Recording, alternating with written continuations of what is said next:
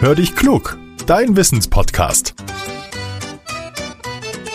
Mit Judith und Olaf. Ah, eine Sprachnachricht von Judith. Na, mal hören, was er will. Hallo Olaf. Ich habe eine Freundin, die hat mir jetzt ihr Leid geklagt. Und zwar mit ihrem Duschvorhang. Ja, der kuschelt gerne. Der kommt einfach immer, immer näher und klebt dann auf der Haut. Hm, nicht so schön. Ja, die Frage, Olaf, warum ist das so? Hallo, liebe Judith. Du, da habe ich ziemlich Glück, weil wir haben eine feste Duschwand. Ich muss mich also nicht ständig mit einem Duschvorhang herumärgern, aber ich kenne dieses Phänomen. Wenn ich bei Freunden mal zu Besuch war, wo es einen Duschvorhang gab, dann hat er sich sofort auf mich draufgeschmissen. Dass ich nicht wie eine Mumie eingepackt dann da rausgeflogen bin, ist eigentlich alles. Duschen liebe ich sehr. Ein paar Minuten Ruhe, warmes Wasser. Einfach schön.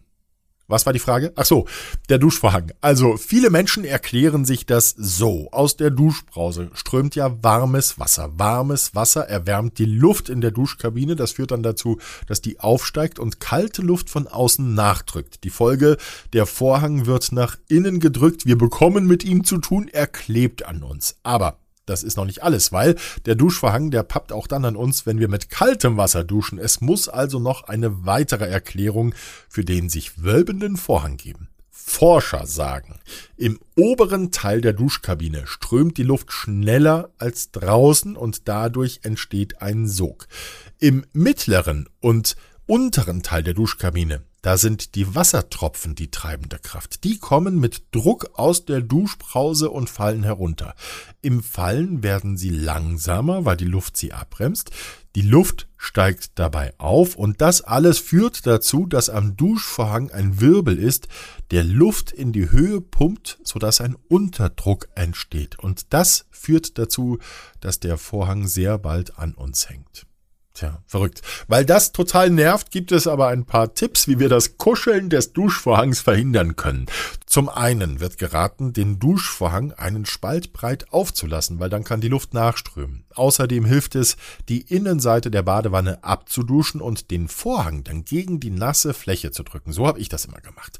Praktisch sind auch Duschvorhänge mit Gewichten oder Magneten, weil die helfen, den Duschvorhang dort zu halten, wo wir ihn haben wollen.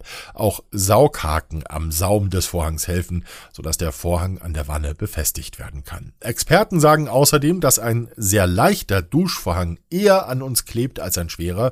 Deshalb ist es beim Kauf wichtig, auf die Qualität und die Machart zu achten.